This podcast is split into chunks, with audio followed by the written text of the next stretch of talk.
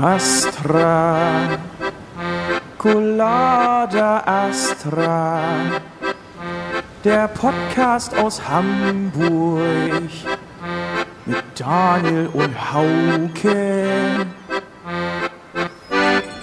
Astra, Colada Astra, mit Hödmann und Horeis, die Nummer eins.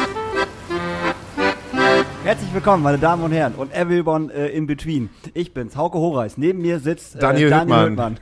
Ich war gerade auf Tour mit Bibi und Tina. und bin wieder da. Es ist der 31.3. und es ist Folge 105. Man glaubt es kaum. Ihr hört Astra Colada. Und mit Bibi und Tina war es einfach mega. Äh, Kann Bibi ich, jetzt hexen? Äh, ob Bibi jetzt hexen kann? Ja, sie hat mir Amadeus unter den Arsch weggezaubert.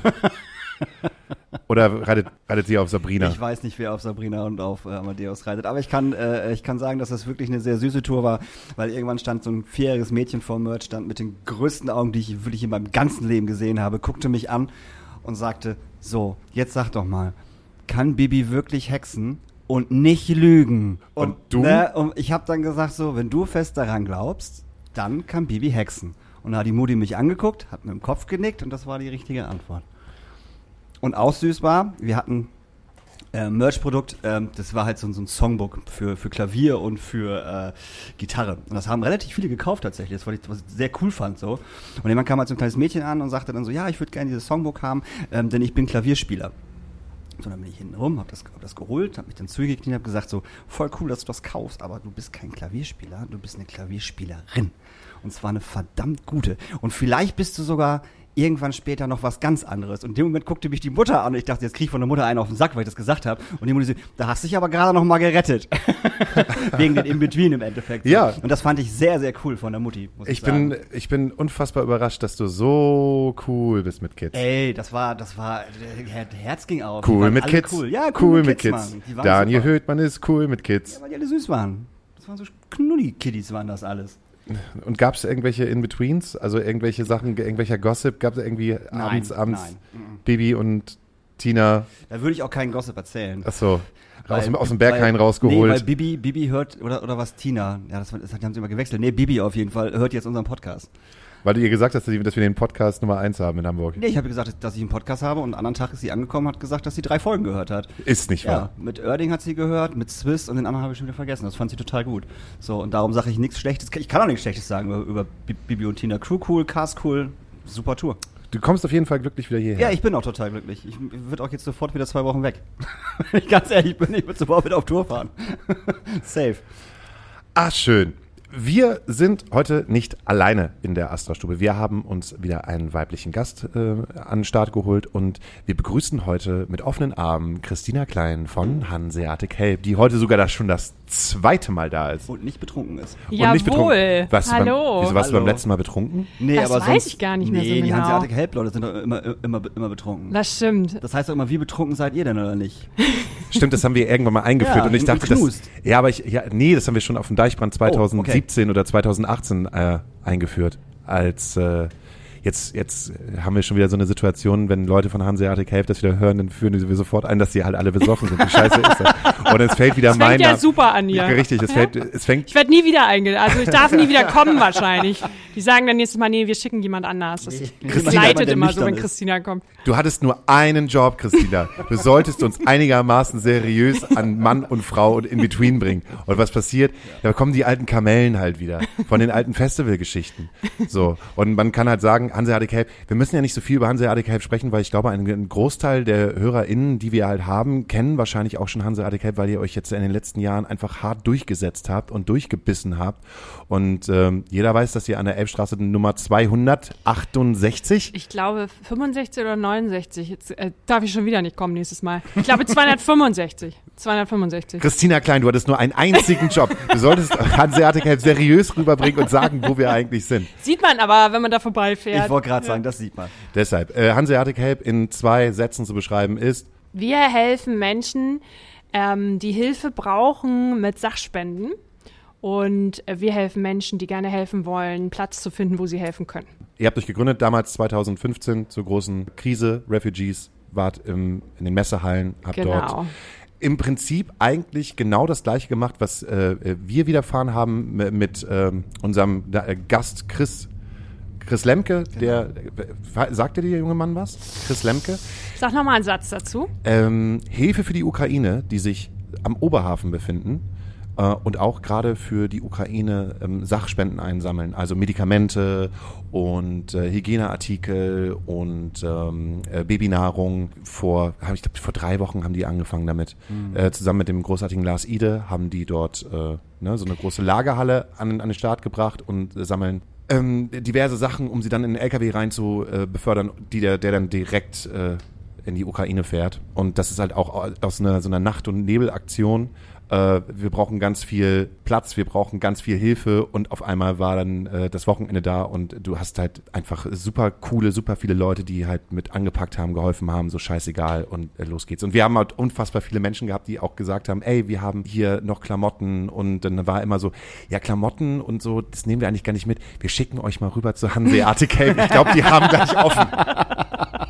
Die haben wir dann wieder weggeschickt. Genau, die. Weil wir auch gerade keine Klamotten annehmen, ja, aber Ihr nehmt gerade keine Klamotten an, warum? ähm, naja, also bis ähm, Samstag haben wir keine angenommen, weil wir unser ganzes Sortiment von einem Tag auf den anderen umgestellt haben, auch angepasst auf die Bedürfnisse von dem, was jetzt gebraucht wird. Und wir haben ja auch noch einen begrenzten, also wir haben, wir haben 2300 Quadratmeter Lagerfläche, die wirklich zu wenig sind für uns. Und wir haben noch zwei andere Außenlager und es ist halt einfach alles schon voll mit Klamotten und wir wollten möglichst viel Platz machen für Dinge, die im Moment dringender gebraucht werden als Klamotten. Deswegen haben wir ähm, unsere Bedarfsliste ungefähr den letzten Monat alle paar Tage angepasst mit dem, was wir brauchen. Und äh, das sind ähnliche Artikel, die du gerade genannt hast. Und seit Samstag nehmen wir wieder äh, Kinderkleidung, weil äh, wir die jetzt hier, aber das kann ich ja mal später nochmal erzählen, jetzt wieder gebrauchen können, ja. Das heißt, ihr macht gerade nur für die Ukraine oder für die ukrainischen Geflüchteten, die zu euch ankommen? Oder warum habt ihr das umgestellt? Oder für was habt ihr das umgestellt? Ja, in dem Moment, wo der Krieg quasi losging, sind ja ganz viele Leute, das ist ja das, das ist ja das Tolle an Schwarmintelligenz, wenn man das Gefühl hat, es ist gerade irgendwie Not, dann fangen ja alle an, unfassbar kreativ zu werden. Und äh, wir kennen das natürlich total gut. Ähm, und äh, dann wurden alle ganz hektisch und haben überlegt, was können wir für Projekte auf die Beine stellen und so weiter. Und ähm, ich bin da ganz dankbar, dass wir da schon so ein bisschen Lernerfahrung haben, dass wir nicht alles stehen und liegen lassen und irgendwie uns übernehmen und nach zwei Wochen dann keine Kraft mehr haben, sondern dass wir uns überlegt haben, was können wir besonders gut. Und wir wussten, wir können besonders gut Logistik und wir können Spenden annehmen und wir können sie so verpacken, dass man sie auch in die Ukraine bringen kann, weil äh, das ist ja außerhalb der EU, da kann man nicht einfach mit dem LKW rüberfahren, das muss man verzollen. Und wenn man es verzollen will, muss es eine bestimmte Gewichtsangaben haben, du musst das alles ausmessen und so weiter. Das ist also gar nicht so äh, trivial. Und dazu sind wir aber in der Lage, das können wir. Also haben wir gesagt, okay, äh, was braucht die Ukraine? Da hast du so ein Schreiben über anderthalb Seiten von der Ukraine selbst bekommen, was sie für notwendige Sachen brauchen. Und das wird natürlich auch immer abgedatet. Da standen sieben Millionen Decken unter anderem drauf. Da haben wir gehofft, dass das nicht alles wir machen müssen. aber unter anderem haben wir dann zu Decken aufgerufen, Verbandsmaterial, Lebensmittel ähm, und so weiter also Sachen, die, die, wo wir gesagt haben, wir als Organisation, das können wir. Wir haben auch nicht zu viel genommen. Wir haben uns auch abgestimmt mit anderen Organ Organisationen, wie zum Beispiel der Hafen Hilft, der dann mehr Medikamente gesammelt ha hat, weil Medikamente eine bestimmte Lagerung brauchen. Das wusste ich auch nicht. Also du kannst nicht überall Medikamente lagern. Und so haben wir uns ein bisschen abgestimmt. Und dann haben wir am Anfang uns organisiert und versucht, Sattelschlepper in die Richtung zu schicken. Und wir haben bis heute 13 verschickt, also 13 Sattelschlepper und zwei werden noch oder drei diese Woche noch verschickt, ähm, mit nur Sachen, die dort vor Ort benötigt werden. Und wir haben immer Partnerorganisationen vor Ort, die das auch verteilen. Das ist nämlich das nächste Problem. Du kannst ja nicht einfach auftauchen Genau. mit dem LKW. Du brauchst jemanden, der es auch genau das gebrauchen kann. Ne? Ähm, und das ist was, was wir über die Jahre gelernt haben. Wir müssen nicht alles selber machen. Und es hilft den Organisationen, wenn wir Dinge vorbereiten. Aber ihr fahrt im Endeffekt, also das, das wird nur zur Grenze gefahren oder fahrt ihr auch über die Grenze? Es ist so, dass wir, dass keiner fährt über die Grenze direkt mit dem LKW. Fast keiner. Das ist ein Land, also ein Land, in dem Krieg ist, kannst du nicht einfach mit dem LKW reinfahren. Die werden vor der Grenze äh, verlagert in kleinere Sprinter, weil die Leute, die mit dem LKW reinfahren, auch Probleme kriegen können. Und das machen auch Organisationen, mit denen wir zusammenarbeiten, dass sie es entweder an die Grenze bringen oder von da aus rüberbringen an die äh, Grenzgebiete. Du kannst auch in ein Kriegsgebiet, ich glaube, du brauchst sogar eine gewisse Ausbildung. Du kannst ja nicht einfach sagen, ja, ich fahre da jetzt mal rein und Ja, so. ja. Also das ist schon auch, da haben wir keine Ahnung als glückliche Europäer, die sowas nie erlebt haben. Aber es gibt eben Organisationen, die da spezialisiert drauf sind. Und es ist viel, also Polen, Rumänien, Moldawien, glaube ich, haben wir Dinge hingeschickt, aber auch direkt nach äh, direkt in die Ukraine. Aber mittlerweile sind ja auch und das ist der Stand von vor einer Woche, geschätzte 15.000 Menschen in Hamburg angekommen, worunter ähm, viele gar nicht in den Lieblingsunterkünften, Messehallen, Barkoppelsweg und, und ähnliches äh, untergebracht sind, sondern bei Menschen, die gesagt haben, ich habe hier so ein Zimmer frei, ihr könnt hier, ihr könnt hier erstmal bleiben, was ja auch eine unfassbare Hilfsbereitschaft wieder ist. Ähm, aber die werden ja jetzt nicht versorgt über so ein ASB oder Deutsches Rotes Kreuz. Ähm, und da haben wir uns halt Gedanken gemacht, wie können wir die eigentlich erreichen? Das war dann der nächste Schritt. Habe ich mitbekommen. Also ich habe euch ja besucht vor, Ja. äh, ich habe euch besucht vor zwei Wochen, um Aufkleber abzuholen, sowas schmeißen, was immer in den Merch hinein. Und war ich sowieso verwundert, wie viel Leben da gerade herrscht. Ich habe Mhm. noch niemals gesehen, dass da so viele Leute am Arbeiten gewesen sind. Ich habe ich hab mich richtig scheiße gefühlt. Hallo, ich bin, komm vorbei, ich möchte gerne Infomaterial. Aber arbeiten kann ich gerade nicht. Aber ich muss gleich wieder los. Sorry. Ist nicht so schlimm, wir haben So. auch Helfer weggeschickt. Und dann äh, war ja auch die, die liebe Susanne da und ähm, hat uns halt bedient äh, mit euren Infomaterialien. Und ähm, auch da waren halt irgendwie drei oder vier Kids halt da, so irgendwie zwischen 15 und 16, die halt bei euch, Oh, ge- die ja. bei euch gegessen haben, weil sie gesagt haben, ey, Ja. wir haben Hunger, wir wissen nicht wohin. Und es war, wo äh, eine Mitarbeiterin von euch gesagt hat, oh, ey, scheiße, wir sind eigentlich kein, kein Aufnahmelager oder wir sind auch, wir, wir, wir geben eigentlich nichts ab, wir wir verpacken eigentlich halt nur, aber wir können die jetzt doch nicht einfach jetzt hier Nee. wegschicken und so. Und das fand ich so einfach äh, herzzerreißend, diese, diese Kids halt da zu sehen. Und auch zu wissen, wenn die jetzt halt rausgehen, wissen die auch erstmal nicht so richtig wohin. Das war ganz schlimm. Und das erleben wir halt im Moment da jeden Tag, dass da äh, Menschen stehen, die Hilfe brauchen. Bei euch direkt. ja. Aber wie kommen die denn auf euch? Ja, es gibt so Fehlinformationen vom Bezirksamt oder so, die die zu uns Okay. Mhm. schicken oder Leute, die gesagt haben, geht doch mal vorbei, die machen da was und ähm, wir dürfen halt bei uns in der Halle nichts ausgeben. Aber das sagt man ja einer schwangeren Frau im neunten Monat und einem kleinen Kind im Kinderwagen, dass wir ihr jetzt keine Windeln geben dürfen. Ja. Das ist, das schaffen wir irgendwie nicht. Äh, Also diese drei Jugendlichen, äh, da, da saß ich da auch vorne und war irgendwie sprachlos. Die wollten erst Klamotten und haben sie gesagt, aber sie haben Hunger und wir haben gar nicht mit dieser Information gerechnet. Und dann habe ich gesagt, die nimmst du jetzt nach oben und du haust den Teller Nudeln so voll, ja, das ist mir scheißegal, stopf die voll, die haben Hunger. Und dann haben die sich da hingesetzt äh, und gegessen und irgendwie auch mal kurz gechillt. Und beim Rausgehen ähm, haben sie auf die St. Pauli-Schals, die wir da gesammelt haben, gezeigt und gefragt, ob er uns den abkaufen kann. Und dann habe ich gesagt, "Ke- nein. Und dann habe ich ihm den umgebunden. Und dann wollte seine Freundin auch noch einen. Und dann habe ich den nächsten Schal also die verteilen wir normalerweise nicht, die St. Pauli-Schals Ja. hängen da rum. Äh, dann hat er seine Freundin auch einen bekommen, die sind gegangen und man steht da so und denkt so, boah, also das, das checkt man irgendwie nicht. Das ist irgendwie ganz schwierig auch zu verstehen, in welcher Situation die sind und wie mutig das ist zu sagen, ich habe Hunger. Ich meine, Total, klar. ist ja auch eine Überwindung, das zu machen. Ja. Bei Ja. fremden Leuten, die man nicht kennt.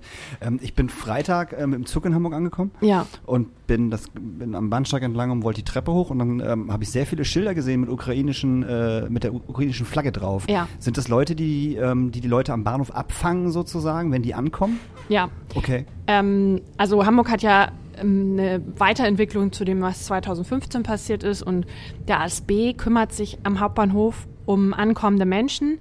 Das ist genau das, was du gesehen hast mit dem Bahnsteig. Die wissen, dass sie äh, werden sozusagen in, das, in so, in so ein Teil vom Deutsche Bahn Reisezentrum geleitet. Und da stehen Leute, die denen sagen, du kannst jetzt hier in Hamburg bleiben oder du kannst woanders hin und helfen ihm, Zugverbindungen zu finden, wenn sie Okay. noch woanders hin wollen. Wenn sie da bleiben wollen, jetzt nicht gerade irgendwelche Bekannten haben, die sie abholen, gibt es vor der Tür vom Hauptbahnhof, so habe ich das gehört, einen Bus, der Den sie direkt in die äh, Erstaufnahme bringt, Genau. Ähm, wo sie erstmal bleiben können, was sicherlich nicht ganz so schlecht organisiert ist. Also das haben die schon echt ganz gut gemacht. Ne? Aber dann geht's ja weiter. Dann sind die in der Mhm. Genau. Erstaufnahme und was ist dann? Ne? Und ähm, was wir jetzt für eine Lösung gefunden haben, und wir sind da so unfassbar happy. Ähm, wir haben in, innerhalb von 24 Stunden eine Ladenfläche gefunden, ähm, die so ein paar äh, Hausnummern neben uns ist. Ich darf die leider nicht sagen, weil wir da ähm, Ach, das darf ich eigentlich auch nicht sagen, warum wir sie nicht sagen wollen. Naja, gut, jetzt habe ich gesagt. Also, wir können nur nach Termin vergeben. Das ist äh, nicht so, dass wir, wir, wir wollen nicht mehr das Gefühl haben, wir müssen Leute wegschicken. Das ist einfach schrecklich für Leute, die Hilfe brauchen. Und ähm, äh, die Susanne, die ihr ja auch kennt, die, die kennt ja sich so ein bisschen aus mit Stores und wir haben den Laden am Montag um 12 übergeben bekommen und haben bis nachts um zwei dann einen Helpstore hingebaut, ja, mit Umkleidekabinen und ähm, nach Regenbogen sortierten Handtüchern und einfach schön gemacht, ja, dass das nicht so aussieht wie eine Kleiderkammer und haben den am Dienstag eröffnet, wo die ersten 31 Familien vorbeigekommen sind, die genügend Zeit hatten, sich Dinge rauszusuchen und nicht das Gefühl hatten, nimmst du Jeans A oder Jeans B, sondern sie konnten einfach 20 anprobieren, bis sie Mhm. eine hatten, die ihnen auch wirklich gefällt oder keine nehmen und was ganz anderes. Und darüber sind wir richtig, richtig glücklich, dass das geklappt hat und das ist etwas, was wir jetzt seit einer Woche machen und wir lernen und wir machen Fehler und wir werden besser und wir haben das Gefühl, wir können noch zehn solcher Stores in Hamburg im Moment aufbauen.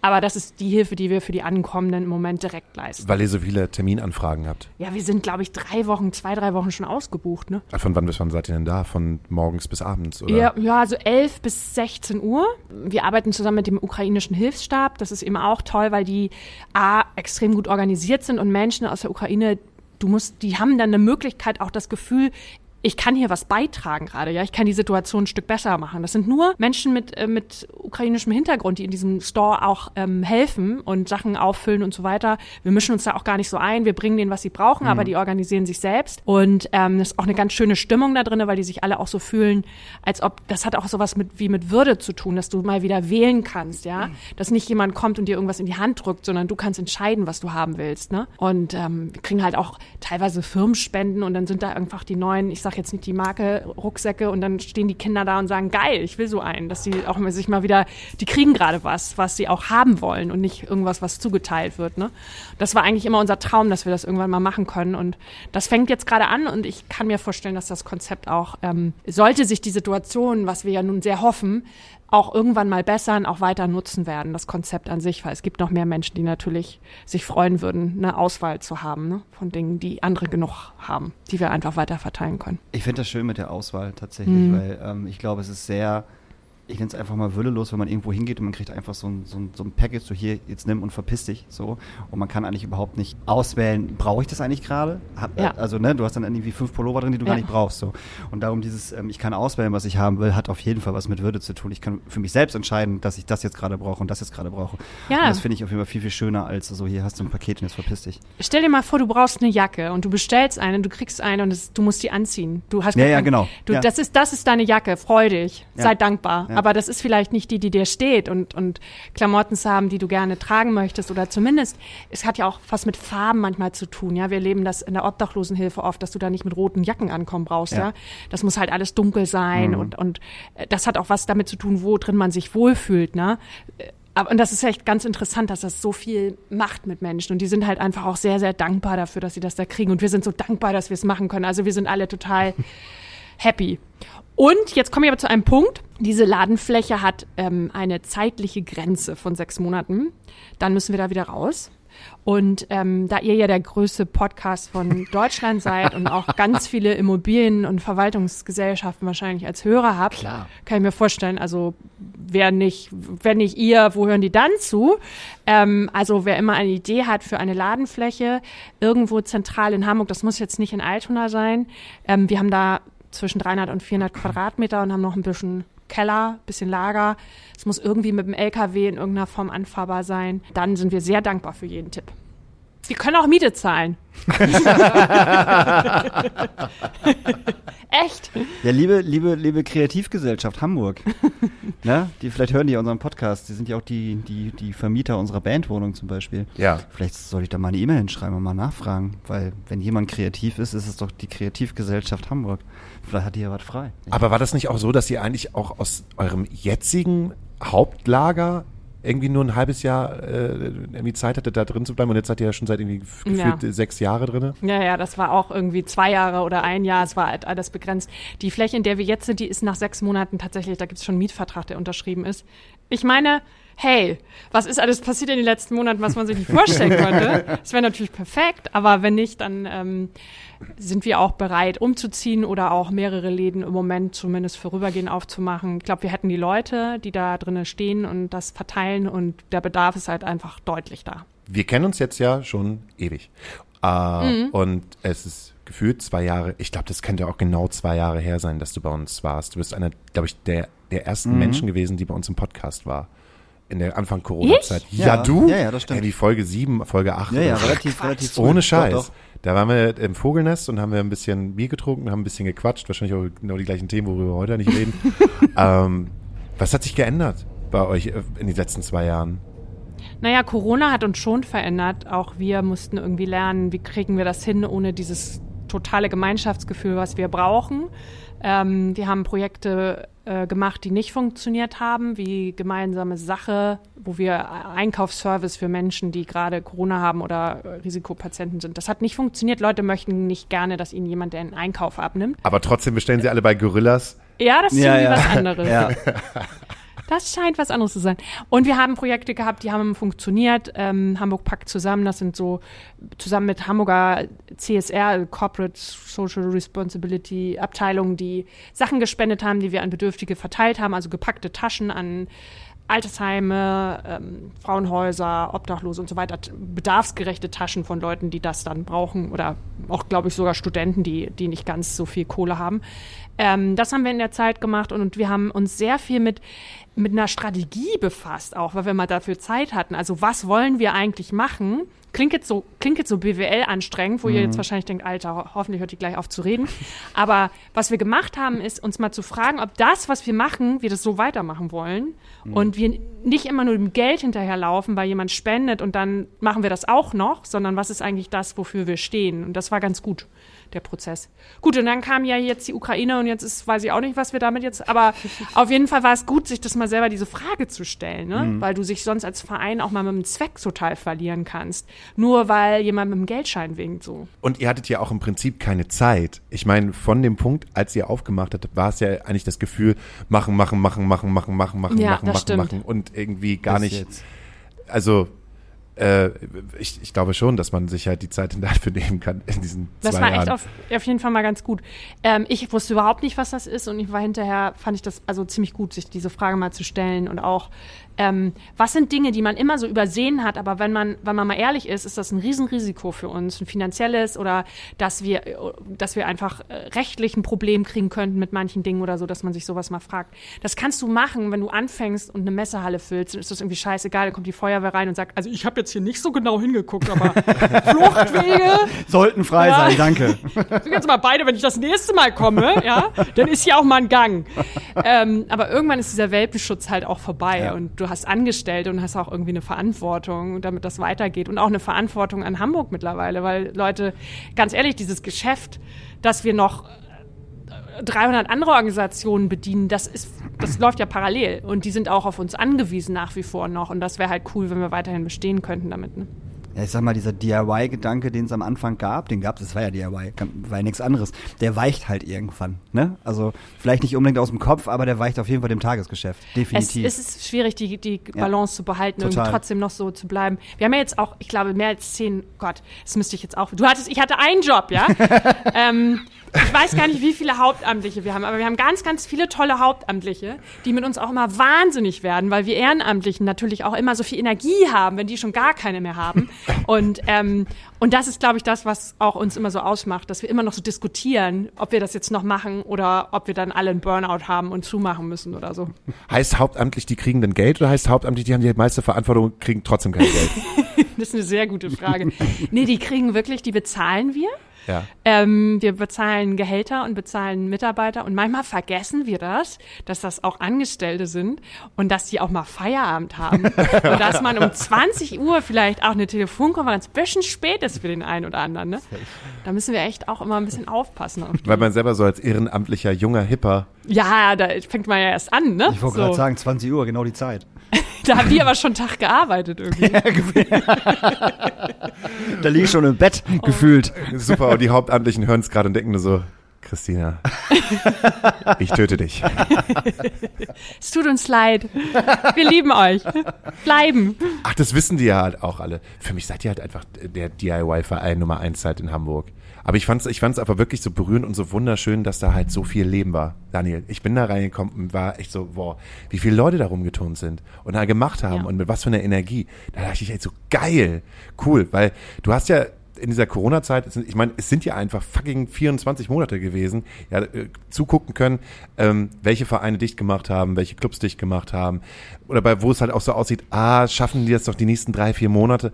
Aber das zu sehen, dass da so mit so viel Elan gearbeitet worden ist, war voll schön. Ich glaube ja, dass Menschen, also das, so ging es mir und so ging es auch vielen anderen, wenn du das Gefühl hast, du bist gerade, du kommst gerade mit dieser Weltsituation nicht klar, ja, und weißt nicht, was du machen sollst, dann ist Helfen immer was, was dir hilft, wieder eine, irgendwas Positives in eine positive Richtung zu denken. Und ich glaube, deshalb ist es wichtig, auch Helfern irgendeine Möglichkeit zu geben, zu helfen. Also wir versuchen wirklich für jeden dann noch einen Job zu finden. Wir, wir arbeiten am Limit, dass wir auch diese ganzen Helfer und Helferinnen beschäftigen können, weil wir jetzt selber persönlich wissen, wie wichtig das manchmal ist. Dass es auch was damit zu tun hat, dass du, du dass du irgendwas tun kannst, wo du eigentlich das Gefühl hast, du kannst nichts tun. Ist jetzt ein bisschen ernst, ne? Aber es ist ja auch ernst. Das stimmt schon, aber ähm, ich, ich bin jetzt, ich bin jetzt, glaube ich, seit einer Woche so ein bisschen aus diesem äh, Corona-Ukraine-Loch raus. Das finde ich schön. Das hat mich äh, zwei Wochen, drei Wochen lang war ich echt, obwohl ich nicht betroffen bin, immer sehr betroffen. Da hasse ich mich auch selber für, weil äh, ich mu- muss mich eigentlich um, um nichts beschweren, aber trotzdem war das alles so, es hat sich alles so sinnlos angefühlt teilweise. Also warum jetzt einen Club aufmachen? Warum jetzt irgendwie nur zur Schule gehen und den Kids etwas beibringen, wenn man irgendwie das Gefühl hat, auf der anderen Seite ist da halt äh, ein Autokrat, der halt mit Atombomben winkt und man guckt halt nur zu, man weiß nicht, wie das Ganze irgendwie, äh, wie das endet und dann siehst du halt die Bilder von äh, Mariupol und äh, siehst halt diesen Flüchtlingsstrom innerhalb dieses Landes und man denkt sich einfach nur so, fuck! Waren wir nicht mal irgendwann so weit, dass wir gedacht haben, wir, wir müssen mal uns mal darüber unterhalten, dass wir irgendwie, weiß ich nicht, nachhaltiger leben, weniger Fleisch essen und äh, uns Gedanken machen müssen, wo wir den Strom herbekommen? Und jetzt sind wir wieder irgendwie in die Steinzeit zurückgefallen und müssen uns überlegen, wie wir denn so einen Idioten zur Raison bringt. Deshalb, geht jedenfalls nicht mit schlechter Laune. Nee, nee. und darum habe ich auch gleich, gleich was für die gute Laune. Ja, eben mal die Stimmung wieder. Kleines, Bisschen Bibi und Tina nochmal. genau, kleines, kleines Fragespiel. So, wer hat am Wochenende alles eine Ohrfeige bekommen? Warte, ich nicht. Der mit der Mütze. Ich habe keine Ohrfeige bekommen. Nee, du hast keine Ohrfeige. Nee, äh, prominent, prominent. Ach so, prominent. Ach prominent, so, ich prominent. dachte einer von uns. Nee, nee, oh, oh, ihr wisst es nicht. Das ist ja, das ist ja krass. Ihr wisst so es ich, nicht. ich. Der mit der Mütze ist witzig. Ich, mir wurde gesagt, ich sehe ein bisschen aus, wenn ich äh, jetzt, wo, wo mein Sieht ja Bart. keiner, ne? Dass du eine Mütze auf Ja, also, das nicht. eine Mütze auf. Ich habe eine Mütze auf und wenn ich eine Mütze auf habe und jetzt mal auch mit dem grauen Bart, da ich Ja. jetzt einfach fast gar keine Farbe mehr in meinem Bart habe, wurde mir gesagt, ich habe Ähnlichkeit mit Thorsten Sträter. Ja, hast du auch. Was willst du mich ja, ja, verarschen? hast du auch. Ohne Scheiß. Wärst du jetzt 20 und, Kilo schwerer? Auf jeden Fall. Und mir wurde gesagt, das ist aber ein Kompliment.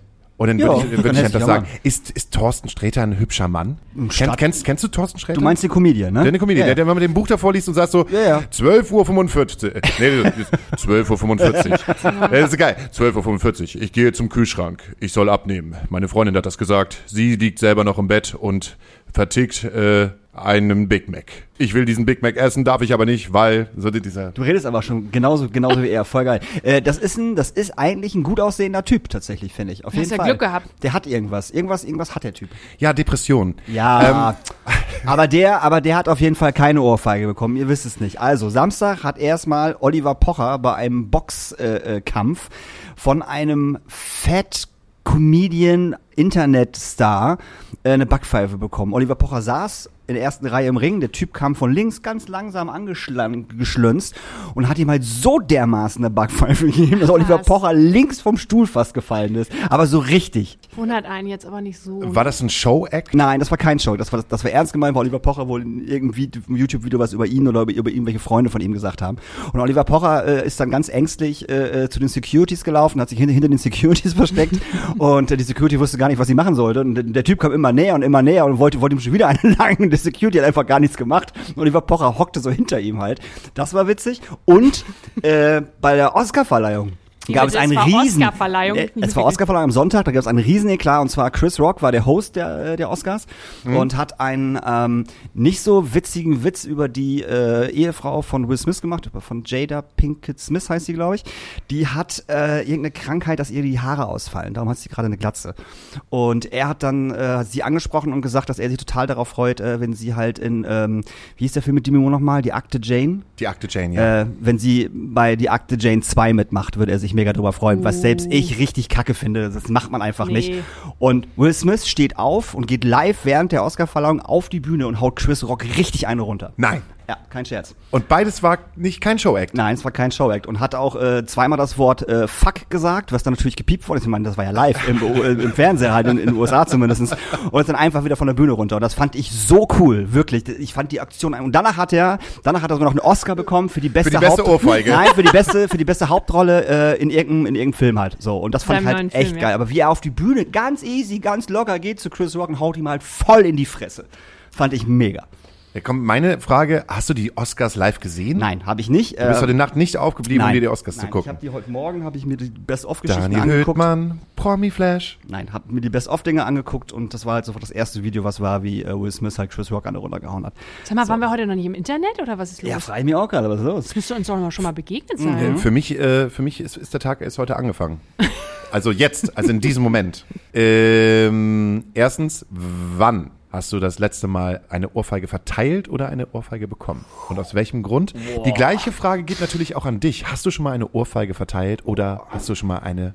Oder Ich hab mal hast du eine auch schon mal komm, Gib ihr, verteilt. gib ihr.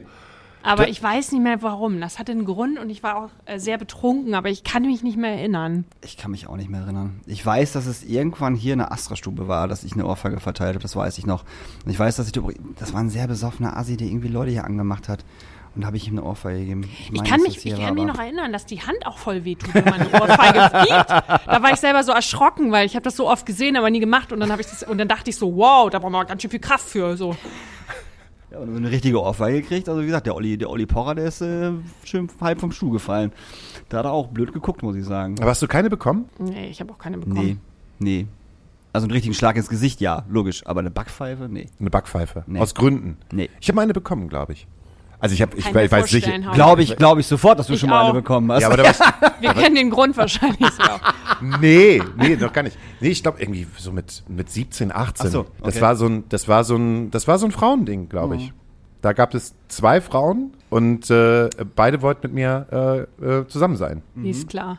Und die, die halt mehr mit mir zusammen sein wollte, die hat mir eine Ohrfeige gegeben. Warum? Weil sie es blöd fand, dass da halt auch noch eine andere Frau war. ja, die das mit ist mir ja zusammen wirklich sein wollte. komisch. Das Ja. ja. Ja. Aber dann hat die andere Frau, äh, die weniger mit mir zusammen sein wollte, sich gefreut. Und waren sie dann beide weg oder war noch eine da? Nee, Die eine ist da geblieben. Kurz noch. Aber ich bin dann weg. Ja, genau. ich, ich, ich bin dann weggegangen. Die hat, sich, die hat sich auch gedacht, wenn ein Typ sich von einer Frau schlagen lässt, mit dem will ich auch nichts zu tun haben. Der Mega-Männer-März. Der Megamänner-März. So unfassbar. Im Übrigen 80 Prozent äh, der Mega-Männer-März-Leute von Rockantenne Hamburg äh, sind im Übrigen der Meinung, dass Gendern der absolute Scheiß ist. 10 Prozent der äh, Rockantenne-Männer-Männer sind der Meinung, dass es sie nicht interessiert. Und äh, 5 Prozent habe ich wieder vergessen und 5 Prozent äh, fanden das gut, dass man gendert. Ist aber nicht so eine gute Quote. Alter, das ist so Du- du Die weißt- laden mich nicht zum Podcast ein, glaube ich. Nee. Ne? Ich glaube auch nicht. Die, äh, du weißt, was der Mega-Männer-März ist? Nee.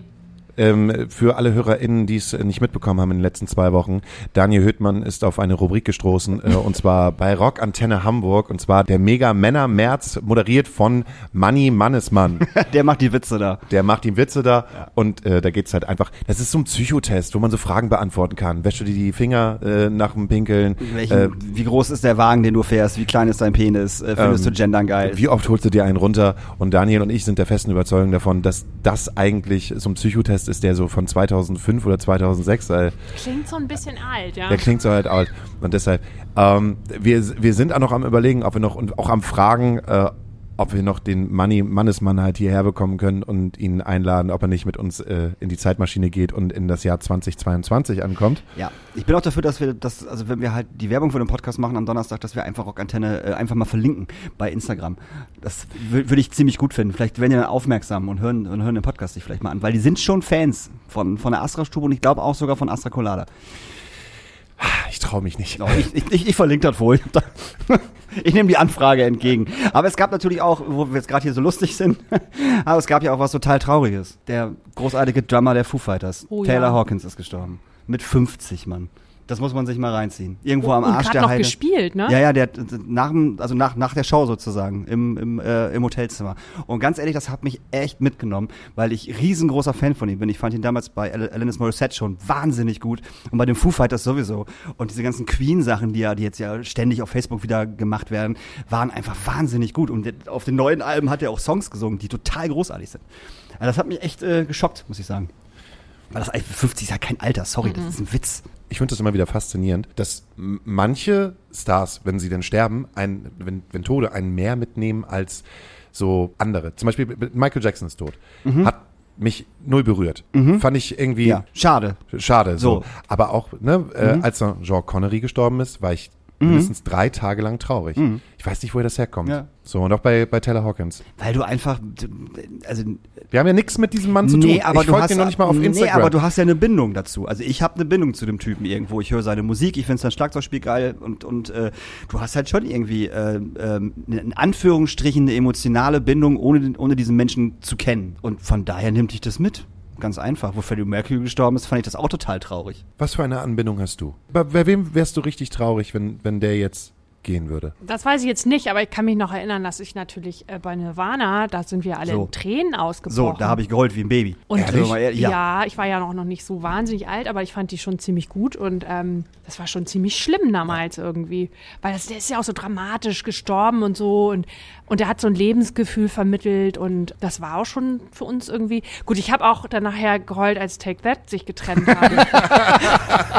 Das muss man Nee, differenzieren. erst als Robbie ausgestiegen ist. Also das muss man sagen, das war so ein Alter, da hat man jetzt auch nicht so viel Unterschiede zwischen dem einen und dem anderen gemacht. Aber das hat mich schon damals mitgenommen so.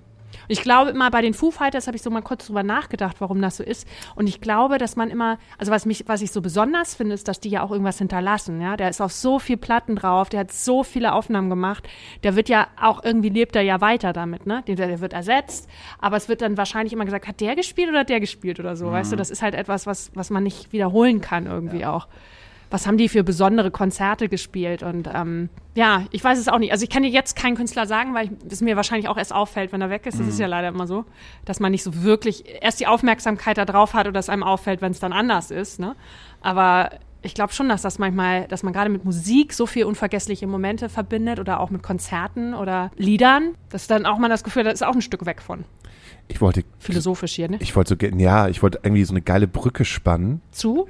Zu dem Thema Hanseate Cap. Seid ihr auf Festivals? Weißt du? Bands, KünstlerInnen, Festivals. Kenne ich, äh, so, so kenne ich, so kenne ich euch eigentlich, ne? Die Hanseate Cape Girls und Boys sind dann auf den Festivals.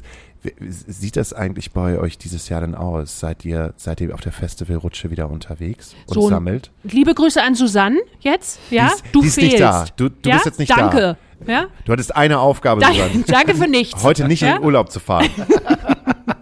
Also Susanne, Susanne hätte an meiner Stelle gesagt, wahrscheinlich. Ähm, und ich sag jetzt, was ich will, Susanne, du bist ja nicht da, dass wir das schon planen, aber irgendwie noch nicht angefangen haben. Das ist dieses typische Gefühl, was Lebensgefühl, was man gerade hat, dass man das irgendwie will, aber das Gefühl hat, man kann noch nicht so richtig loslegen, weil man noch nicht weiß, ob es wirklich stattfindet. Ich habe euch ja vorhin gefragt und du, ihr habt ziemlich sicher gesagt, dass es stattfindet. Also werden wir auch da sein. Soweit ich weiß, äh, ähm, beide, beide Deichbrand und äh, Hurricane. Hurricane, soweit ich weiß, beide. Das ist genau. schön. Dann kommst du, dann kommst du beim Deichbrand mal schön zum, zum Merchstand und dann sagst du Hallo. Und dann trinken wir einen Kalk. Hast du dann Bibi und Tina Sachen dabei? Nee, wir- ich mache den Band-Merch. Also Ach es so. gibt ja dann diesen einen Merch-Bereich, wo du die Textilien vom, vom Ja. Festival kaufen kannst und nebendran ist ja noch so ein kleiner Bereich von den Bands und den mache ich mit der äh, äh, wunderbaren vegan Food Punk äh, Frau hier, die wir auch hier schön bei uns Anja. Äh, Anja, die wir schön bei uns auch hier im Podcast hatten, mit der mache ich das zusammen und da freue ich mich total drauf. Den ganzen Sommer mit unglaublich coolen Menschen verbringen, mit Anja, mit Timo, mit Mario. Und ich glaube sogar, dass hier, ähm, ähm, äh, hier von, von Jan und Jan, Kai ist auch, glaube ich, mit dabei. Das wird alles voll schön. Das alte Team ist wieder Ja, unterwegs. das alte Team und noch Mhm. neuere Leute und das wird alles total super und wir freuen uns alle total. Also ich glaube, das es wird jetzt auch mal Zeit und ähm, also wir machen das natürlich auch, weil es uns Spaß bringt, aber natürlich auch, weil wir die Sachen brauchen und wir brauchen die auch wirklich. Also uns fehlen diese Jahre, wo keine Festivals waren, äh, wirklich von Dingen, die wir da auch eingesammelt haben. Deswegen für uns ist es auch wichtig, dass wir da sind. So, um das auf den Punkt zu bringen, für alle Leute, die es halt noch nicht wissen, Hanseatic Help sind bei den großen Festivals, Deichbrand Hurricane und Leute, äh, die ihr Zelt äh, nicht abbrennen möchten, sondern das an jemanden geben wollen, können das dann vor Ort tun. Also, oder? Also Genau. Zel Zelte Zelt, und Isomatten. Isomatte, Schlafsack. Schlaf- Schlafsack. Und das am letzten Tag? Oder wie macht ihr das? Geht, geht ihr vorher einmal rum und sagt so, das wollen wir haben, das wollen wir haben? Äh, und Mach schon X drauf. Schon Aufkleber. Ja? Voll wir bauen schon mal ab. Ja, ne? genau, wir ba braucht das ja nicht mehr. Nee. Ich schlaft doch, ihr seid eh Letzte besoffen. Nacht schläft man ja eh nicht. Nee, also ähm, wir, wir haben Stand, da kann man die Sachen auch schon vorher abgeben, aber am letzten Tag äh, sammeln wir die ein, da stehen wir mit dem LKW an einer bestimmten Stelle in den meisten Fällen und wenn ich jetzt nichts Falsches sage, weil ich nicht weiß, wie die Orga dieses Jahr ist, aber normalerweise haben wir einen Platz, wo wir den, den, vor, wir, den wir vorher schon bekannt geben, wo wir dann sind und dann kann man die Sachen vorbeibringen. Also wir finden das immer schön, wenn man sich auch überlegt, wär- wäre das was, was ich jemandem anderen noch weitergeben kann, was ich Also so einen abgebe. vollgekotzten Schlafsack bitte nicht. Vollgekotzte Schlafsäcke sind für uns auch schlimm, weil wir müssen die ja auch sauber machen hinterher und so. Deswegen freuen wir uns, wenn ihr da nochmal äh, trotzdem auch nochmal einen kleinen Augenmerk drauf habt. Aber ansonsten können wir die Sachen wirklich sehr gut gebrauchen und ähm, geben die halt hauptsächlich an die Obdachlosenhilfe in Hamburg weiter. Wir würden sie gerne noch, also es wird überall nachgefragt, also an allen Grenzregionen. Ich meine, wir haben jetzt hier eine äh, äh, Krise von Geflüchteten aus der Ukraine, aber wir dürfen mal nicht vergessen, es gibt auch noch woanders Krisen. Wir haben immer noch Griechenland, wir haben das Mittelmeer, wir haben auch an der Grenze immer noch Menschen, die nicht durchkommen, weil sie eine andere Hautfarbe haben. Ähm, und da, überall da gibt es auch Initiativen, die sich über sowas freuen würden, die wir schon gar nicht, weil wir sie nicht zu so weit vorrätig haben in Hamburg alle versorgen können. Aber es gibt ein paar Organisationen, die bringen auch Dinge an die Grenzen Europas. Wie schafft ihr das? Ich frage mich das die ganze Zeit. Ihr habt jetzt noch einen neuen Store aufgemacht. Äh, ihr habt Angestellte. Und trotzdem äh, kommt ihr aus so einer Guerilla-DIY-Situation. Und ähm, was du halt alles sagst, was ihr alles betreut und wie viele Organisationen von euch abhängig sind, wie schafft ihr das? Weiß ich nicht. Wir machen einfach. Also manchmal fragen wir uns das auch und das klingt natürlich auch jetzt, das machen wir natürlich nicht alles an einem Tag, ne? Das, Ja, wir reden jetzt über einen längeren Zeitraum. Aber du brauchst Leute, die dafür brennen, sonst kann man das vergessen. Und wir sind ja nicht, ah, jetzt hätte ich fast gesagt, ne? hätte ich fast gesagt, ne?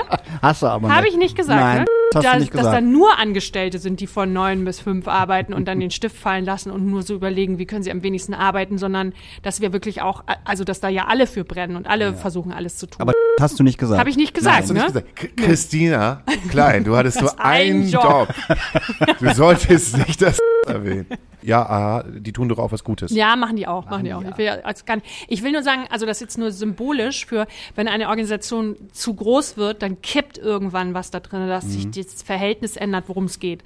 Und davor habe ich ein bisschen Sorge und ich hoffe, dass das bei uns nie kippt. aber dafür habt ihr euch ja gesettelt wieder. Dafür habt Du. ihr überlegt. Ja. Was, ne? Das ist ja genau das, was ihr richtig gemacht habt. Kleines Grounding Retreat. Ja. Ach so, das heißt irgendwann, dass, dass du von so einem guten Gedanken in den kapitalistischen Gedanken hineinrutscht oder wie, wie meinst du das? Ja, Oder dass es halt ja. eine Firma wird oder dass es Ich meine, die Frage ist auch, wann hast du genug Spenden? Oder kannst du mit mehr Spenden immer noch mehr machen? Ja, das ist auch eine Frage. Natürlich willst du willst du immer möglichst viele spenden, aber an Spenden sind ja auch Dinge gebunden.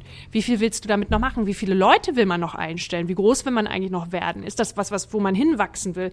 Also dieses rein kapitalistische, immer höher, weiter, schneller, ist ja nicht der Kern von uns.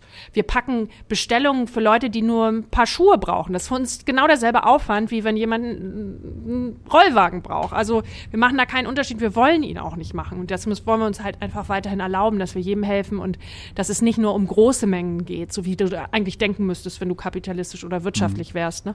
Aber kann man nicht auch diesen hippiesken DIY-Gedanken beibehalten und sich trotzdem vergrößern? Ja, wenn du weißt, warum. Nur um größer zu werden, weil du mehr Geld haben willst, da verlierst du, glaube ich, irgendwann deine Seele. Wenn du größer werden willst, weil du sagst, du stellst alles auf professionellere Füße und du kannst dann noch mehr helfen, dann kannst du natürlich auch wachsen.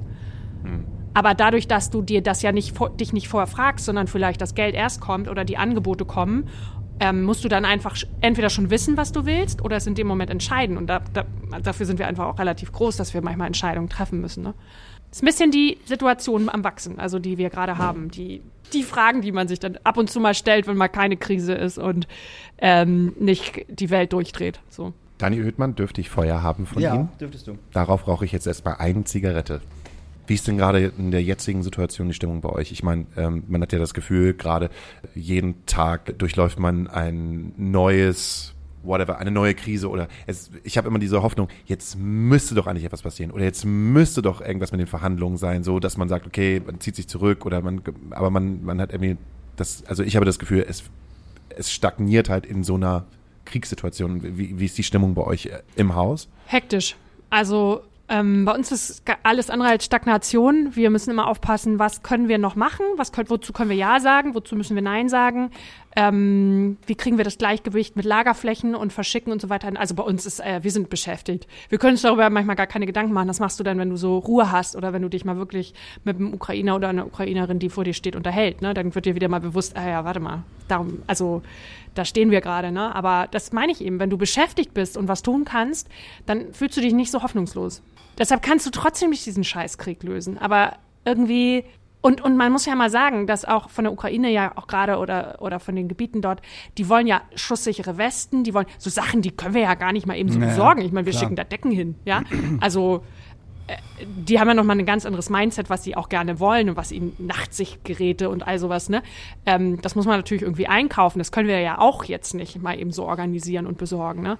Ähm, das Problem ist einfach extrem komplex und riesig und vielleicht ist das auch das Gute daran. Ich meine, guck dir Polen an, was sie in der Lage sind zu bewältigen, dass so viele was tun müssen und dass man nie das Gefühl hat, es war nur einer, sondern es gibt einfach auch diese Bewegung von Menschen, die alle was tun wollen, ne? Ich finde das gerade richtig krass. Ich finde die, äh, du guckst so, Ja, ja, ja, ja. Ich finde gerade richtig krass, dass zum Beispiel Hauptstadt von Polen, äh, Warschau. Richtig? Richtig, Hauptstadt von Ich Polen. glaube, Warschau. du hast recht. So, Ja, Warschau. Wa- Wa- Warschau. So, dass in Warschau ähm, gerade 15 Prozent mehr Menschen in der Stadt leben. So, und dass die es trotzdem hinbekommen. Und äh, man selbst so äh, in, in Deutschland, so als einer der mächtigsten Wirtschaftsländer in Europa, so, oh, es sind 300.000. Und die jetzt deutsche Kartoffel findet trotzdem scheiße. Die deutsche Kartoffel find's trotzdem Was ist mit scheiße. uns? Und dann auch noch, und dann auch noch, wenn sie, wenn sie dann halt nicht die richtige Hautfarbe haben. Muss man auch einfach mal ganz klar sagen. Ich meine, gut, sie kommen ja schon fast gar nicht, gar nicht über die Grenze, ne? aber wenn sie über die Grenze kommen, äh, dann stehen die hier und werden auch noch irgendwie dumm angemacht, weil sie halt nicht die richtige Hautfarbe haben. Ja. Und da muss man sich vielleicht mal Gedanken drüber machen. Richtig, Oder das sind ja jetzt richtige Flüchtlinge. so, das, ne, das sind ja richtige Flüchtlinge. Und das jetzt. Geld bitte nur an die Ukraine, jetzt nicht Ja. irgendwo anders hingeben, ne? Und das, und das, darum auch, ich glaube, das, was du vorhin erzählt hast, dass die Leute sich bei euch aussuchen dürfen, was die halt anziehen wollen. Ähm, ich glaube, wenn man, also wenn das publik wäre, weißt du, also wenn die Bildzeitung Mhm. jetzt zum Beispiel titeln würde, Hanseatic Help, hier dürfen die Flüchtlinge sich aussuchen, was sie anziehen wollen. Alter, die deutsche Kartoffel, dem, dem würde der Kopf platzen. ich schwöre dir das. Das wäre, das wäre der größte Aufschrei, dass sich jetzt auch noch Flüchtlinge selber aussuchen dürfen, was sie anziehen. Die sollen doch bitte, bitte gefälligst das nehmen, was wir ihnen geben. So. Und dann dankbar sein. Und dann aber richtig dankbar sein, Ja. mit auf den Boden fallen, weinen und Ja. beten. So. Ja. Alter, das, das, da Und würde der, der Kopf Christentum platzen bei einigen Leuten. Wir haben da fünf Fall. Säcke hingestellt, such dir was aus. Genau, so, das ist alles angekotzt und angepisst, so, aber das ist das, was du jetzt kriegst, so, halt die Fresse jetzt. Wie aussuchen, wo sind wir denn hier? Ehrlich jetzt. Aber habt ihr das eigentlich, dass ihr, äh, habt ihr mit Hate Speech zu tun? Ähm, ja, aber wirklich, da, da haben andere Organisationen viel, viel mehr mit zu tun, weil sie viel mehr polarisieren als wir. Wir haben immer in Zeiten, also damals, als wir uns um Geflüchtete gekümmert haben, dann sagen, dann hatten wir ein Obdachlosenprojekt, dann sagen Leute, endlich kümmert ihr euch mal um Obdachlose, da spende ich dann auch mal wieder. Dass da auch Geflüchtete in den äh, Obdachlosenprojekten waren, das haben wir dann, also, naja, egal. Egal, also, ja. da, dir nicht erzählt, aber ähm, das sind natürlich jetzt eher nur so Meinungen. Das ist ja noch keine, also es ist natürlich, kann man, findet man schon unmöglich, aber es ist ja noch keine Hate Speech, die du jetzt meinst. Wir haben ähm, Angriffe mal erlebt, als wir auch wirklich einen Fehler gemacht haben in der Kommunikation. Also ähm, wir hatten mal einen Black Lives Matters ähm, um, wir haben das umformuliert und das ist einfach nicht gut angekommen. Das war auch noch vor der Black Lives Matters Bewegung und da, das haben wir auch sofort wieder geändert. Das war aber auch keine Hate Speech, das war einfach wirklich auch organisiert, dass man uns gesagt hat, das geht nicht. Dann hatten wir mal bei Greta, als Greta in Hamburg war, da wurden wir ein bisschen angegriffen ähm, von außen auf unserer Facebook-Seite. Und sonst weiß ich es, glaube ich, gar nicht so. Wir sind nicht so, wir sind nicht so edgy wie Sea-Watch oder so, ja, die das auch, das ist ja deren Geschäftsmodell, dass sie so sind. So sind wir ja nicht. Wir sind ja da immer noch die, die Netten. Ja. Ähm, was soll man denn jetzt gegen uns haben gerade? Also Das ist so wie mit, wie, wie, mit äh, Al Alpakas gegen Nazis, weißt du? Das sind halt die Netten. Ah, Ne? Das sind halt die Netten, die greift man halt nicht an. So, ja, ihr seid gegen Nazis, aber ihr seid echt süß. so, und das, das Gleiche ist bei euch halt. Ihr seid echt süß. So. Das das liegt ist auch- gut an sich. Also, ne, das ist ja. Es ist auch eine gemeinsame Entscheidung. Also wir haben Leute, die, sie- die würden das natürlich gerne und andere, die würden das nicht. Und wir sind einfach ein großer Haufen, die sich einigen müssen immer. Und das war eine Einigung, dass wir nicht, dass wir schon eine politische Meinung haben, die wir auch vertreten, aber wir sind ja kein politischer Verein. Ja. So. Am Ende äh, wollen wir genau diese Diskussion eigentlich nicht. Und wir finden eigentlich die Nachhaltigkeitsdiskussion, da könnten wir mal vielleicht ein bisschen politischer werden, Mhm. viel spannender. Ne? Wieso müssen wir eigentlich das Problem der Konsumgesellschaft gerade lösen? Und gut, ähm, ja. wieso, wieso müssen eigentlich Konzerne, die uns, also die uns dann äh, helfen und unterstützen und müssen wir eigentlich jede Spende annehmen und wollen wir die annehmen? Das ist eigentlich noch eher so thematisch für uns die passendere Frage. Wo können wir auch mal sagen, jetzt reicht's auch mal und wo können wir sagen, ihr produziert alle zu viel und zu billig, ändert das mal, weil wir haben das Problem ähm, in unserem in unserem Müllcontainer am Ende. Ne? ja. Achso, du meinst von, von, ähm, von Wegwerfklamotten, vom, von, von dieser Fast Fashion, die, ihr Ja. dann, die, die ihr dann zum Schluss abbekommt. Genau. Und was mal ein Ski- T-Shirt gewesen ist, ist jetzt eher ein Putzlappen. Genau. Also, dass, dass man sich, dass dieses Greenwashing, wir wollen kein Green, Greenwashing für, für, ähm, für Textilunternehmen sein, weil wir merken, dass wir das Problem, was die produzieren, am Ende haben, was sie natürlich auch der Gesellschaft verkaufen, dass alle immer mehr Klamotten brauchen und alle immer noch was Neues und alle nochmal einen neuen Trend. Das ist ja auch alles Mode und Marketing über Jahre gewesen. Aber da leiden wir drunter und wir sehen, dass das auch so nicht weitergeht. Klamotten sind Sondermüll. Die müssen anders entsorgt werden. Das kostet unsere Spendengelder, wenn wir die entsorgen. Wie viel Tonnen müsst ihr eigentlich jährlich entsorgen von dem, was ihr gespendet bekommt? Also ich weiß nur, was wir einmal ausgerechnet haben, sind, dass wir zweieinhalb Elbphilharmonien voll an Spenden kriegen im Jahr. Nein. Mhm. Den Hauptraum. Oder waren es anderthalb? Ich glaube zweieinhalb. Aber wie viel davon Müll ist? Wir haben manchmal 30 Prozent, glaube ich, so ungefähr Müll gehabt schon, ja. Oh, krass. Und was macht ihr damit? Die, die kommen dann auf den Sondermüll, oder? Wir versuchen, da gibt es ja eine ganze Initiative bei uns, die sich, die sich damit beschäftigt, dass das nicht alles weggeschmissen wird. Wir haben Materialpool, wo sich so Leute, die nähen und so Dinge raussuchen können. Es gibt Bridge and Tunnel, ist ja auch eine ganz tolle Initiative, die so aus alten Jeans, ähm, Klamotten und äh, Rucksäcke und so weiter nähen. Aber ganz ehrlich, gibt es noch viel zu wenig sowas. Also wir würden gerne noch mehr loswerden und den Rest schmeißen wir weg mit einem tränenden Auge und ärgern uns. Ja, das glaube ich. Aber ich weiß nicht, wie viel. Das wüsste jetzt Manu. Hallo Manu. Nächstes Mal kommst du hierher. Ja?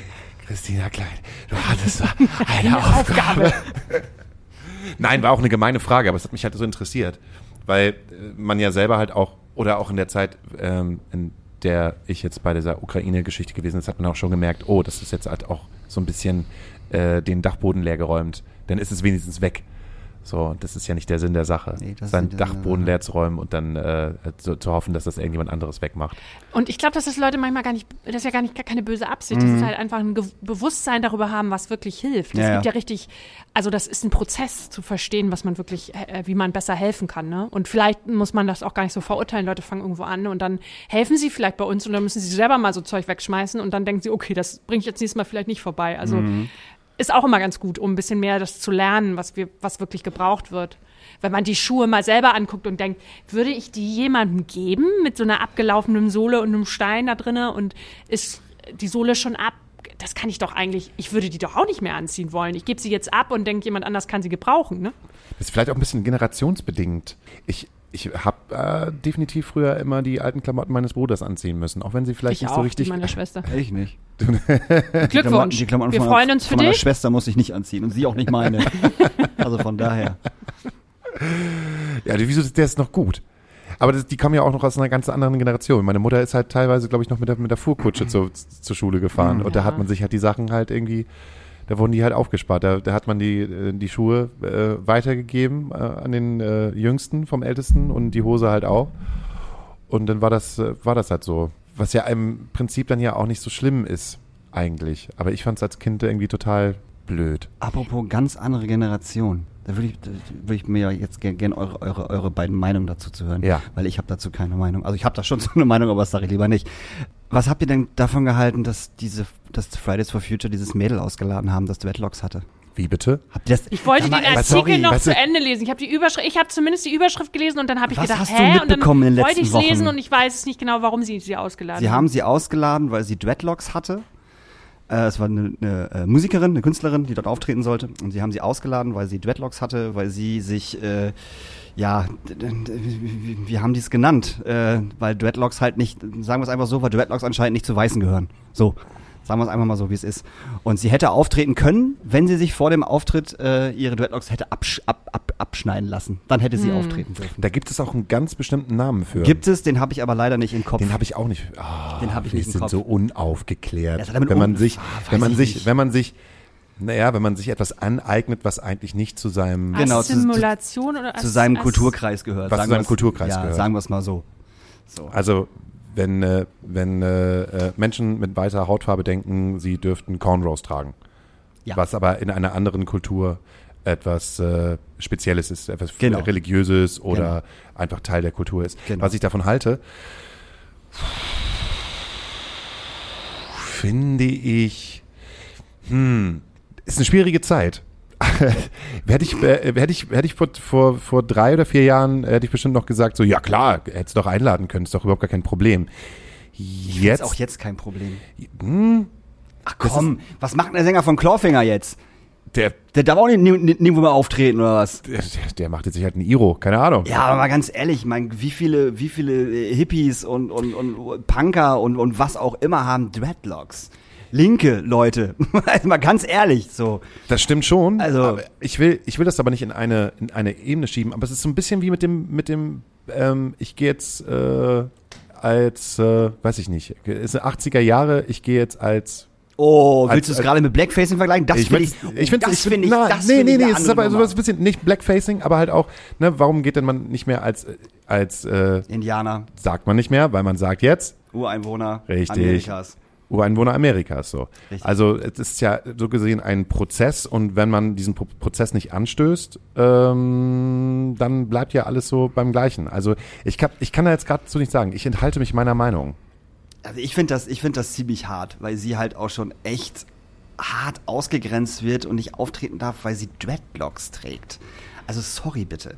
So. Ähm, also meine Ansicht dazu ist, dass ich glaube, wir leben auch in einer Zeit, wo man auch sich manchmal Empörung sucht, um empört zu sein. Und mich würde die komplette Story mal interessieren. Was wollte die denn da singen und womit wollte die denn auftreten? Ist das jetzt so wichtig, aus dieser einen Sache so ein Ding zu machen, dass man das andere als so unwichtig empfand, was sie sonst sagen wollte oder singen wollte? Das weiß ich natürlich nicht. Ähm, aber ich glaube, dass uns Ausgrenzung im Moment nicht weiterbringt als Gesellschaft. Ich glaube, wir müssen mehr gucken, was wir gemeinsam haben. Und natürlich kann man über die Unterschiede sprechen. Das Thema ist sicherlich interessant. Habe ich auch schon wieder gar nicht so lange äh, in meinem Leben drüber nachgedacht. Aber ähm, diese ganze Spaltung und diese Trennung, glaube ich, ähm, ist nicht so hilfreich. Vor allem, es war für Fridays for Future nicht hilfreich, weil man muss Nee. ganz, ganz klar sagen, dass Fridays for Future ein Riesenproblem hat, dass alle über Mitte, Mitte 40, Also Anfang, unser Alter. unser Alter, Ausgegrenzt werden. Nee, äh, nicht verstehen, was die dort machen. So. Also die verstehen das nicht. Die verstehen, dass die auf die Straße gehen, äh, regen sich aber darüber auf, dass es halt freitags, freitags ist und die nicht zur Schule gehen. Die lernen ja nichts mehr ähm, und lassen ihre Pappschilder und so überall liegen und überall liegt Müll. Das ist ja das, was, was die Leute gerade so ein bisschen aufregt. Und jetzt kam das noch hinzu, so und darüber haben sich dann natürlich alle über 40 halt auch aufgeregt, weil sie das nicht verstehen konnten. So, also damit hat sich Fridays for Future def- definitiv keinen keinen Gefallen getan. Vielleicht wäre eine zu machen. Diskussion besser gewesen, das nochmal zu thematisieren. Glaube ich auch. Also ich glaube, dieses Ausladen war völlig falsch, weil das halt auch wirklich überall aufgenommen wurde. Also ob das jetzt der Stern, der Spiegel, RTL, Pro7, vollkommen wurscht. Das wurde so krass hochgebauscht und, und, und aufgebläht. So, das war echt, das war echt krass. Das war richtig heftig. So. Und damit haben sie sich absolut keinen Gefallen getan. Wissen wir Definitiv eigentlich, was Hauke unter der Mütze hat? Ha Keine Haare. Wie der Comedian, dessen Namen ich vergessen habe. Thorsten Sträter. Thorsten Sträter. Ja, ich bin dann, genau so redet er. Das ist so geil. Das ist, das ist eine, das ist eine innerliche Einstellung, die man haben muss. Äh, du hast nur, nur den, den, den Humor nicht. Das ist das Einzige. Du redest, aber du hast den Humor leider Ja, nicht. aber der, der arbeitet ja an seiner Karriere, an seiner Karriereseite. Der arbeitet ja an seinem Bühnenprogramm. Der setzt sich dahin, schreibt, hat ein Publikum, das lacht dann oder mal auch nicht. Und äh, dann kann er damit arbeiten. Ich g- würde, ich, die große Frage ist jetzt, das habe ich den, meine äh, Freundin auch gefragt, die mich als äh, Thorsten Sträter bezeichnet hat. Wenn ich jetzt in eine Situation komme, dass Thorsten Sträter und ich zusammen bei der, auf irgendeiner Gala sind, Mhm. bei Hanseatic Cape, ha, kann ja näher sein. Das wäre schön. Eine Hanseatic Cape Gala, das wäre wirklich schön. Das wäre sehr schön. Oh, das wäre super. Da können wir ja gleich nochmal drüber reden. Das Wenn ich jetzt wir. bei der Hanseatic Help Gala wäre, weil äh, Hanseatic Help äh, hat einen Preis bekommen. Äh, was, was bekommt man also als Organisation für einen Preis von Deutscher? Bundesverdienstkreuz. Nein. Zum Beispiel. Ui. Oder äh, Bambi. Kriegt man ein Bambi als Organisation? Weiß ich nicht. Oder ein Grimme? Gibt's den Bambi noch? ja, ein Ja, Bambi gibt's auf jeden Fall Wir noch. sagen so, einfach mal den. Bambi, bevor wir jetzt hier weiter noch 20 Sachen aufzählen. Äh, Bambi. Bambi ist bei Hanseatic Help. So. Und Thorsten Sträter wäre da. Und dann gehe ich zu Thorsten Sträter hin und frage ihn, ob ich sein Handy bekommen kann, um zu gucken, ob die Gesichtserkennung äh, ne, mich, Ja, ja. mich annimmt. Ja. Das wäre dann der, der, der große Plan. Und wenn die sich mich annimmt, dann nehme ich das auch für mich als äh, Mhm. Kompliment und sage, okay, gut, dann sehe ich halt aus wie Thorsten Sträter. Früher sah ich noch, früher hat man mir gesagt, ich sehe ein bisschen aus wie Sascha. Nein. Nein. Doch früher, also als in, in der Zeit, als ich noch ein bisschen mehr Ganz aussah wie meine. Mutter. Ah, okay. In meinen 40ern, je, je näher ich der 50 komme, da sage ich jetzt mal so, sehe ich mehr aus wie mein Vater. Und deshalb ist es von Sascha zu Thorsten Sträter gekommen. Du, das ist eine total realistische Vorstellung. Es wird wahrscheinlich passieren. Ich denke auch. Dann können wir ja uns ja nochmal treffen und darüber sprechen, wie Genau. das war mit der Gesichtserkennung. Ja. Freue mich schon. Ich mich auch. Ihr braucht eine Gala. Ihr Ja. braucht, eine Gala hört sich dann Also aber, genug Glitzerkleider haben wir. Ist kein Problem. Auch für euch. Ja, geil. Ich, ich würde eins Für anziehen. alle. Eins anziehen. Ja, aber ist das, ist das ist doch so manchmal, wenn ihr da oben sitzt und Feierabend habt, dann gibt's doch schon mal die Situation, dass da so bestimmt Sachen abgegeben werden, wo ihr sagt, da schlüpfen wir jetzt mal rein, weil es halt so lustig Natürlich. ist. Also es gibt ja auch, ähm, was ich ja immer so geil finde, also ich finde ähm, es wirklich ganz strange, dass man Fellmäntel spendet. Das passiert Mhm. ja auch manchmal, wo ich so denke, was denken Leute, die Fellmäntel spenden? Aber das machen Leute, ne? Und die sind natürlich immer der Hit für jede Motto-Party. Ja, klar. Wenn du dann äh, mit, so, mit sowas da auftauchst. Ich habe mal so einen Fuchs mitgenommen für eine Motto-Party. Der konnte sich so selber in den Schwanz beißen. Ah, Das so dass er fest ist, ne? Ja, Mhm. das ist, was man so in den 70ern, 80ern getragen hat. Ähm, was willst du denn mit dem Fuchs? Das Ja, ja. ist ja einfach, also, naja, der also. musste weg. Genau, um das zu beantworten, was wir natürlich nicht gebrauchen können, das ist, also kuriose Spendenboxen haben wir. Wir hatten mal ganz am Anfang eine Box, die hieß Too Sexy. Die war voll. Wir hatten einige Paletten Too Sexy. Sind das Sachen, die du hier sagen darfst? Na klar, die haben wir ja dann im, Hansea, im Hanseatic Heel Store, der war ja im Karo-Viertel, mal eine Zeit lang verkauft, so High Heels und sowas. Äh, aber das war unser erstes, das war eine andere Geschichte. Das war dann nachher auch, ach, das hat uns noch lange verfolgt, dass wir das gemacht haben, aber das war mal so eine Idee, wie wir das Zeug wieder loswerden. Das, Im Moment nehmen wir solche Spenden ja gar nicht mehr an, aber Was früher das- konnten wir nicht Nein sagen. Was war denn das Skurrilste, was ihr mal, was ihr mal gespendet bekommen habt? Also wir haben jetzt am Samstag, und ich weiß gar nicht, was das Skurrilste immer war, aber Samstag haben wir, äh, haben wir gespendet bekommen Schnorchelausrüstung. Ja, das braucht jeder, Und? der gerade flüchtet. ein LED-Licht für einen Whirlpool. Die haben sich da wahrscheinlich was bei gedacht. Nee, leider nicht. Muss ich Ähm, einfach sagen, nein. Aber sonst gibt's wirklich viele skurrile Taucheranzüge, Hochzeitskleider, Lederhosen. Wir haben also wirklich Leute, hab, und, und zwischen den, ich will das ja nicht nur so aufbauschen, gibt ja auch viele, die wirklich viel anständiges Zeug spenden, aber manchmal kommen da so Sachen mal raus, wo wir so denken, what's that? Klobrillenhalter, Äh, so, so pe- pelzige Klobrillen-Dings, die so aufs Ich, Geil. ich will halt nur diesen Blick dieses Menschen sehen, der oben in seinen Dachboden geht und dann so einen Fuchs sieht und denkt so, ja, das spende ich. Da freut sich dann jemand drüber. Und ab und zu, oh, ein Whirlpool-Licht. Schatz, Schatz, brauchen wir das Whirlpool-Licht noch? Eigentlich schon. Aber für die Flüchtlinge kannst du das gerne geben. Was bitte? wie, wie ist denn das bei euch? Ähm, sagen wir so, ich bin junger Mensch und ich habe nichts zu tun. Kann man äh, zu euch rübergehen und sagen so, ey Leute, äh, ich habe jetzt hier jeden Samstag äh, frei und äh, kann ich bei euch mithelfen? Jawohl, das kann man.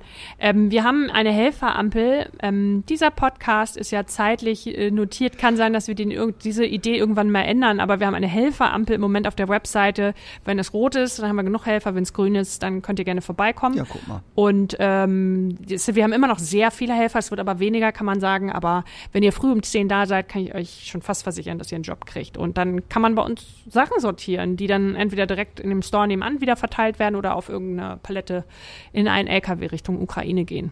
Im besten. Fall im Moment. Kann man auch bei euch Praktikas machen? Gibt's bei euch mal? Malte, ich sag, ich weiß, ich habe, ich, es tut mir leid, wenn ich jetzt was Falsches Christina sage. Klein hatte nur einen Job. Weiß. Also wir, wir bilden nicht aus, aber wir haben so Bundesfreiwilligendienste. Ah ja, dafür kann ich Werbung machen. Und zwar haben wir eine neues, äh, neue äh, Staffel, sagt man nicht, ne? Also so ein, äh, ähm, wir stellen wieder neue Bundesfreiwilligendienste ein, Dienstlerinnen. Ähm, kann man sich für bewerben, ist ein Jahr bei Hanseatic Help, da erlebt man jede Menge, das bringt auch ganz viel Spaß. Und die, die jetzt fertig sind, sozusagen ähm, bald fertig sind, leider, äh, tauschen, wechseln sich dann ab gegen die neuen. Also das kann man bei uns machen. Man kann bei uns auch grundsätzlich Praktikas machen. Ich kann mir nur vorstellen, dass im Moment unsere ähm, freiwillige Auftragte, Hauptamtliche gerade ein bisschen, also die kriegen sehr viele E-Mails und jeder will was bei uns Ja. machen und die versuchen natürlich mit allen Händen und Füßen zu, das zu beantworten. Aber ich vermute mal, gebt uns noch zwei Monate, dann ist es wahrscheinlich schon wieder eine andere Situation und dann haben wir für sowas auch wieder mehr Zeit. Wir müssen ja auch alle und wollen ja auch alle betreuen, die bei uns sind. Aber es gibt einfach so viele Firmenanfragen, die dann für einen Tag helfen wollen. Und das ist super. Das ist alles toll. Bloß, wenn du so viele Anfragen bekommst, dass du bis 2024 ausgebucht bist, dann musst du irgendwann Nein sagen. Das fällt uns halt auch schwer und tut uns leid. Aber Zeiten ändern sich ganz schnell, Wind dreht sich, Aktionismus dreht sich und dann äh, können wir das auch alles wieder machen. Aktuell arbeiten wir sehr mit der Helferampel, also da könnt ihr euch gut dran orientieren. Darf ich kurz mal fragen, was du in deinem richtigen Job machst? In meinem richtigen Job, Ja, du hast, du hast doch nebenbei noch einen Job, oder? ja, hier nebenbei, ja, ich habe äh, hab noch einen richtigen Job, ja. Da, darf, darf ich das fragen? Ja, das darfst du fragen. Ich arbeite im Online-Marketing. Ah. Okay. Wir haben uns noch nie drüber unterhalten. Haben wir ne? uns noch nie drüber unterhalten? Nee. Nee, ich dachte halt einfach, du bist halt so bei Hanseatic Help und nebenbei Ja, bin ich eigentlich auch. Ja. so verkaufst ein paar Bücher online. Nee, ich habe eigentlich auch noch ein, äh, ich bin auch noch angestellt. Wie schaffst du das eigentlich? Naja, also, weiß ich nicht. Es geht halt irgendwie. Machen. Also Dinge, die euch Spaß bringen, die macht ihr doch auch. Also dann überlegt ihr doch nicht. Also man, ich glaube, man muss sich ein Ehrenamt suchen, was man auch, was man nicht aus moralischen Gründen nur macht, sondern weil man irgendwie fühlt, das, da habe ich Lust zu. Und ich mache auch bei Hanseatic Help die Dinge, die ich wirklich machen will. Also wenn ich das Gefühl habe, das lähmt mich und das ist mir jetzt, da bin ich jetzt gerade nicht die Richtige für, dann übernehme ich auch ein anderes Projekt. Ähm, können wir natürlich nicht alle machen, aber und wir haben ja auch so wahnsinnig engagierte Teams, die, die sich so ver wir glauben ja, jeder bei uns glaubt ja, hat diesen Laden erfunden, ne? Also es ist so viel Herzblut dabei und so viel Engagement und ähm, und viele verdienen einfach gar keinen Euro, weil das auch gar nicht darum geht. Das ist nie eine Frage.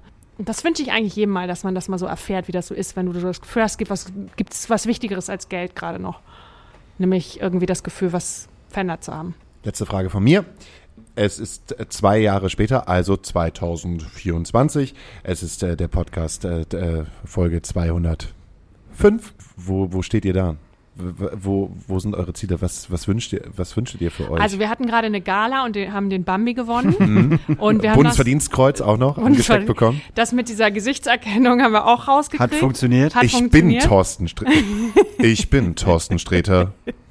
Also ich glaube, wir fänden es gut, wenn wir in Hamburg, ohne dass wir jetzt nicht in der Krise auch helfen können, aber mehr Menschen erreichen, die für uns unsichtbar sind, aber ähm, Hilfe benötigen. Ich will sie nicht bedürftig nennen, weil es klingt so scheiße, aber es gibt Menschen, die haben eine kleine Rente, es gibt Leute, die leben von Hartz IV und die würden sich auch freuen über ein neues Paar Schuhe. Es wäre toll, wenn wir Stores hätten, vielleicht auch nicht nur alleine, sondern mit anderen Partnern zusammen, wo die Menschen dorthin kommen können und sich Dinge aussuchen, die hier ganz vor Ort zwischen uns leben und äh, die alle vielleicht ein bisschen davon profitieren könnten, dass es nicht immer nur dieses Extrem ist von, die haben gar nichts oder die sind ganz weit weg im Nordirak oder so, sondern dass wir auch hier lokal mehr diese Leute erreichen können, die ähm, denen wir helfen könnten, auf, auch auf einer würdevollen Ebene, weil die gehen auch nicht in eine Kleiderkammer vielleicht oder haben da keinen Bock drauf, aber würden sich auch freuen über Dinge, weil Spenden haben wir und Hamburger wollen spenden. Du musst nur diese Spenden dahin bringen, also das zu matchen ist halt immer das Thema. Ja, wo ne? sie gebraucht werden. Ja.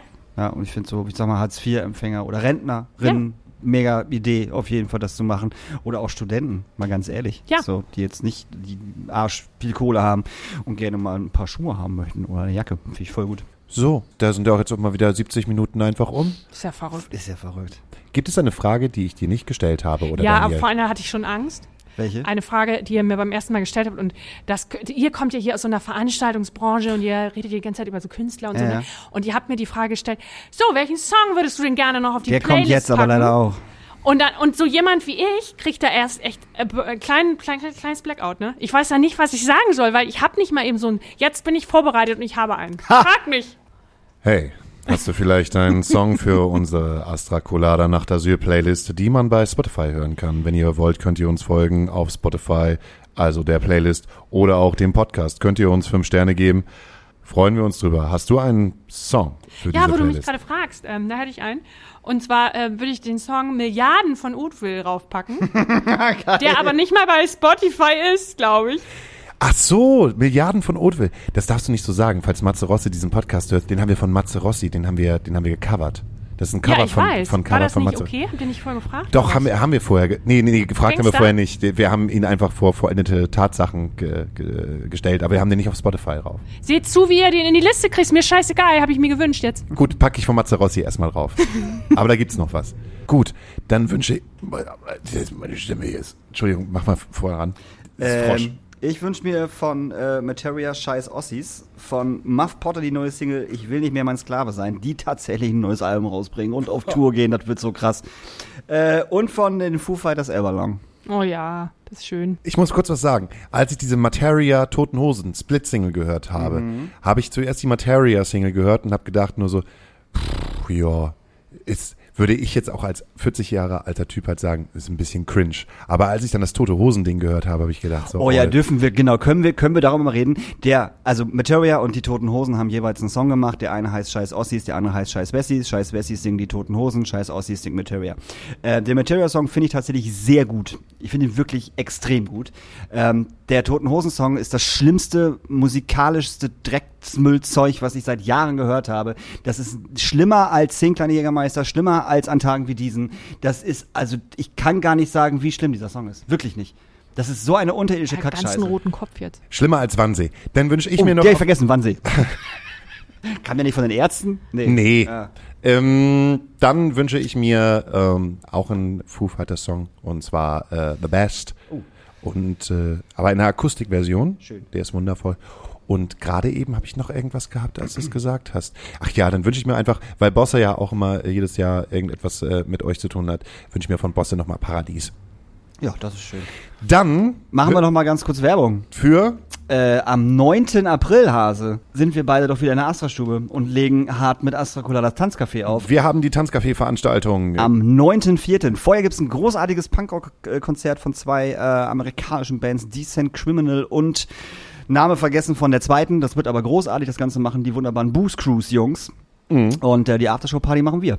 Das wird geil. Richtig. Ab also 23.30 Punk, Indie und äh, Justin Bieber. Oasis. Oh, wir haben unsere Plattenkiste dabei. Daniel ich mit Spotify auf. Ich natürlich auch. Das, Du mit, du mit Platte, ich mit Laptop. du mit Platte, ich mit Laptop.